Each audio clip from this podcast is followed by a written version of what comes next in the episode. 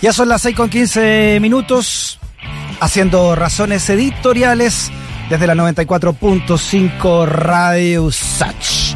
Vámonos con la primera conversación del día de hoy.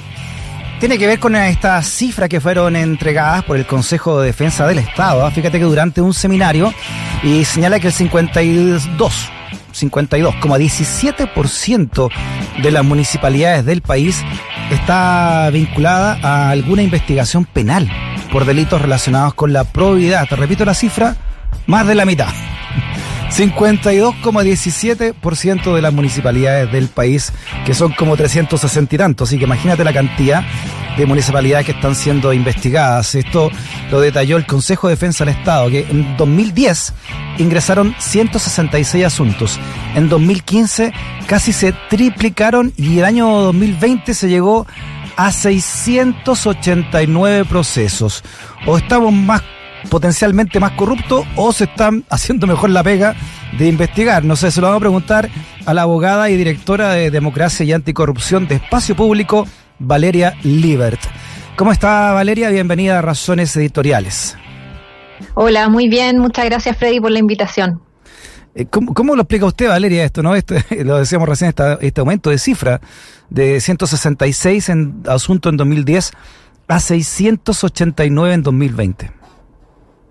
Bueno, acá hay, hay varias, varias aristas que considerar. Por una parte, vemos que las municipalidades eh, van cada vez adquiriendo mayores recursos y vemos también que en el último año el cambio de, de líderes o, de, de, alcaldes de, de, coalición también implicó que eso eh, diera la posibilidad de investigar, de que se levantaran denuncias que hasta antes no habían sido posibles porque se mantenían ciertas redes de, clientelismo en los municipios o porque los mismos alcaldes que estaban eh, en sus cargos generaban sistemas para ocultar información. Y en la medida que se produce el fin de la reelección y hay cambios de autoridades, con eh, la salida de los alcaldes anteriores, quienes, no, quienes asumen por primera vez estos cargos se, se dan cuenta de, de muchas eh, irregularidades que se estaban cometiendo. Ahora, si uno ve la línea de, de tiempo y cómo ha ido sostenidamente eh, aumentando los casos de corrupción de este tipo de delitos investigados por la Fiscalía, yo acá destacaría dos cosas. Por una parte, que la, la, labor de la Contraloría está siendo muy efectiva en cuanto a, sus planes de auditoría y, muchas de estas investigaciones que lleva el Ministerio Público eh, por estos delitos surgen a partir de auditorías que levanta justamente la Contraloría General de la República. Entonces destacaría eso como, como, positivo. No creo que sea que ahora se está cometiendo más corrupción, sino que ahora tenemos la posibilidad, debido a planes de auditoría más efectivos, de poder conocer estos delitos. También creo que el hecho de que el Ministerio Público haya creado unidades especializadas en la persecución de este tipo de delitos también es algo eh, a destacar como positivo porque justamente eh, en la medida que se cuenta con personal especialista en el Ministerio Público, eh, la persecución es más efectiva y, eso creo que, también reporta que se vayan abriendo nuevas aristas eh, de delitos que hasta antes quizás pasaban colados, no, no se mm. estaban viendo, pero no quiere decir que ahora se esté cometiendo hechos de ah, corrupción. En realidad no, no tenemos cómo saberlo. Pero es importante lo que tú dices también, Valeria, que, que cómo cambió este paradigma la, eh, la reelección acotada, ¿no? Esto de que sean solamente tres periodos, ¿no? Cómo eso permitió también entonces esta transparencia. Sí, muchas, eh, muchas eh, querellas, muchas eh, acciones penales que se iniciaron durante este año tienen que ver justamente con eso, con el fin de la reelección. En la medida que las autoridades que llevaban muchos años ya en sus cargos salieron, se permitió que personas se atrevieran a denunciar, que hasta antes, un poco por cuidar la pega, por, por miedo, no presentaban denuncias, no se hacían investigaciones internas y en la medida que hubo cambio de las autoridades, eso permitió que, bueno, se levantaran denuncias, se hicieran investigaciones y, se, y se pueda perseguir la responsabilidad de, esas personas. Ahora, hay, hay hartos... Eh, temas que yo diría son, son relevantes en, en riesgos de corrupción a nivel municipal y uno de ellos es eh, el riesgo de corrupción en relación a las compras públicas. Ya. Y sobre eso, en, e, en, este mismo seminario que donde el presidente del Consejo de Defensa del Estado destacó esta cifra, cierto, alarmante, más de la mitad de los municipios están involucrados en investigaciones por eh, por delitos, ¿cierto? Yo quisiera destacar que no todo hecho de corrupción reviste el carácter de delito. Hay otros actos de corrupción que no necesariamente son delitos, pero que sí son condenables y que implican pérdidas eh, para el patrimonio eh, público, implican malas, mala calidad de servicio para los ciudadanos, y, por ejemplo, eso tiene que ver con eh, la mala gestión de las compras públicas, con el excesivo uso de los tratos directos y mm, con no permitir la competitividad, la competencia, en definitiva, en, en las compras, en las contrataciones de las municipalidades. Pero esta, esta existencia de las corporaciones que, que también ha levantado tanta globalidad y también ah, ¿no? se están investigando tanto de, de desvíos muy millonarios de fondos ¿Qué, qué, cuánto implica también en este, en este ambiente y en esta realidad potencialmente de claro, corrupción? Mira, pensemos que los municipios son órganos del Estado que se rigen eh, por las normas de derecho público, que aún siendo eh, y aún interpretándose muy eh, extensivamente a mi juicio su autonomía, están sometidos al control de la Contraloría, a, a las leyes eh, de transparencia, de lobby, etcétera pero la ley permite que las municipalidades, los alcaldes puedan en definitiva crear una persona jurídica de derecho privado para eh, saltarse, por así decirlo, toda, toda la carga que le exige, la, toda la burocracia que exige la ley a los órganos del Estado.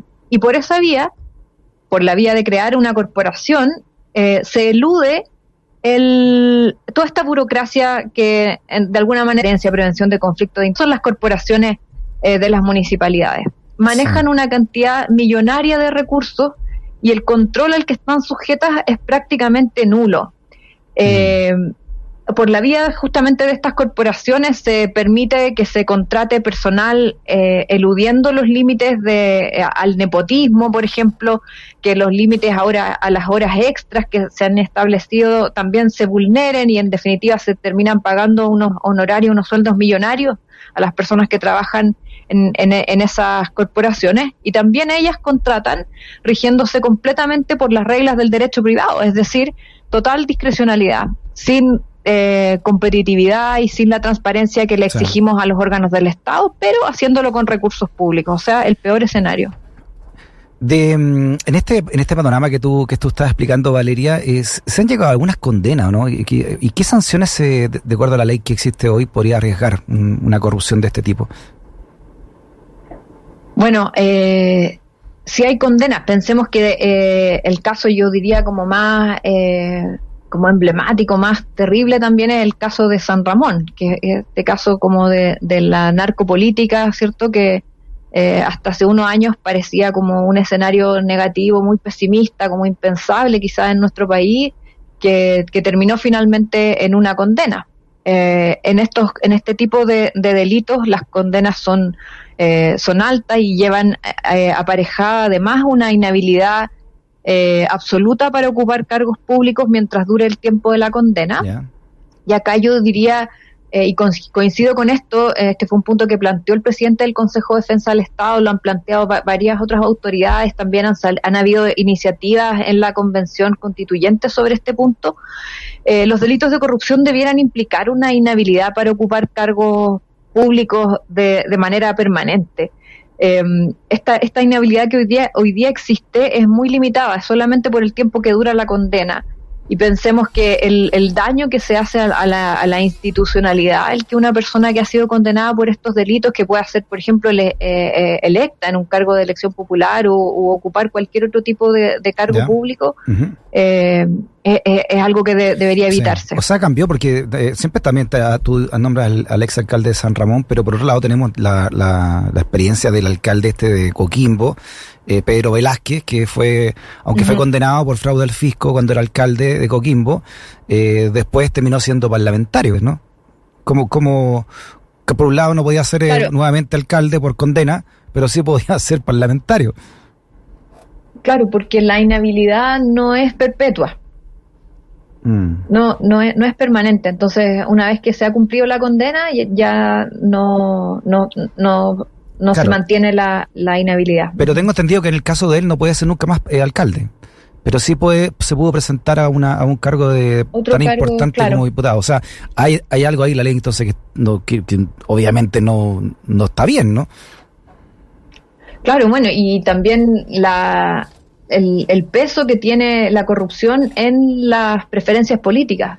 Eso es algo que eh, desde Espacio Público hemos también medido junto a Ipsos, Espacio Público realiza periódicamente unas encuestas donde va midiendo como la, la percepción de la corrupción y, el impacto que tiene en el voto de las personas, en el, eh, el que una el que una autoridad haya sido condenada y eso es algo que, que, cada vez parece más relevante. Y también en, este estudio reciente de espacio público junto a Ipsos aparece que eh, la corrupción pasa hoy a tener un lugar más relevante para las personas en, en su vida cotidiana. Las personas ven hoy día como algo que sí les impacta en, en su vida cotidiana a la corrupción. Hasta antes parecía algo como, como más bien abstracto, que no pegaba, por así decirlo, en la vida cotidiana de las personas. Sin, embargo, hoy ya las personas perciben eh, que esto tiene un impacto en su vida cotidiana y yo creo que eso va a marcar una diferencia, un incentivo para los políticos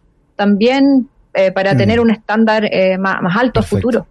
Eh, nos quedan un par de minutos, Valeria, pero por último, ustedes como espacio público ingresaron una norma de probidad y transparencia para que fuera discutida en la Convención Constitucional. ¿En, qué consiste esa, esa idea?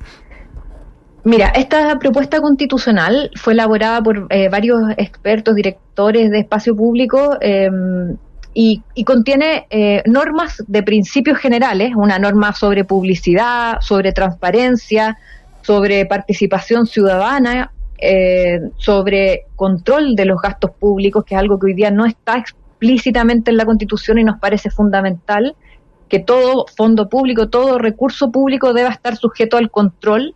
Em, eh, en, nuestra visión, el órgano más idóneo para eso es la Contraloría y también esta propuesta tiene otras normas un poco más concretas sobre transparencia en las iniciativas ciudadanas de norma constitucional o de propuesta de reforma constitucional. Nosotros creemos que la participación ciudadana es fundamental y la iniciativa popular de norma es una de, esas, es una de las alternativas que nos parece que deberían recogerse.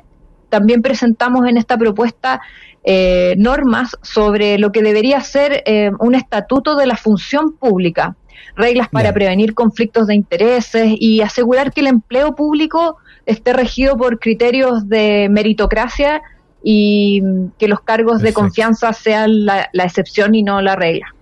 Muy bien, hasta, hasta fin de mes, ¿no? Todo este enero se puede, se puede apoyar ahí, hay una plataforma para apoyar distintas normas constitucionales que están proponiéndose desde la ciudadanía y hasta, hasta siete se pueden, se pueden apoyar. Esta podría ser una, por supuesto.